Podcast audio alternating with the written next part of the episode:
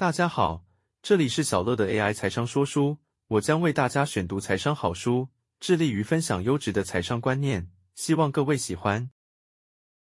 本期要跟大家分享的内容是投资思维，投资之路犹如西西弗斯的巨石。我们要怎么定义投资的成功与否呢？我想你问一百个人，可能会有一百零一种定义，但或许。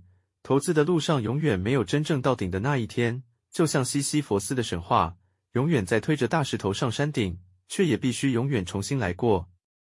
因为每一次的投资就是一个新的专案，而每一个投资的专案需要投资人审慎以对，直到最后的成绩单揭晓，然后再面对下一个挑战。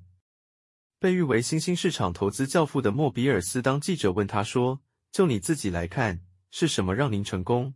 莫比尔斯的回答是：“我不知道你怎能说我是成功的，因为我的成功是一日一日计算。当然，成功的态度跟人格特质很有关系。你必须谦虚，你必须有开放的心胸，你必须愿意接受新的意见去改变。随着世界变化而改变，成功的条件或策略绝不是静止不动的。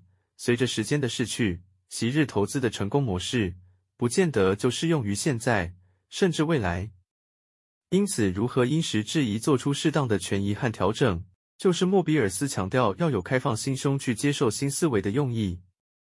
如果投资人只因几次投资的获利而自得意满，这是非常危险的事情。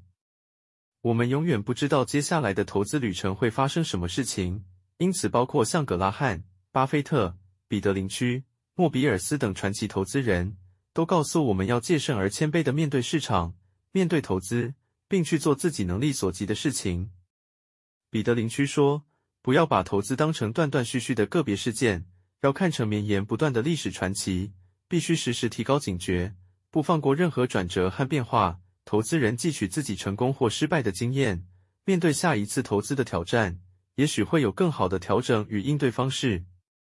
作为一个投资人，不要想象自己能够赚得盆满钵满，而要问问自己。”我能忍受一次又一次的投资失败吗？如果不能，我想还是别当误入投资丛林的小白兔比较好。最后，我引用曾子的话说：“投资这条路是任重而道远，死而后已，不亦远乎？”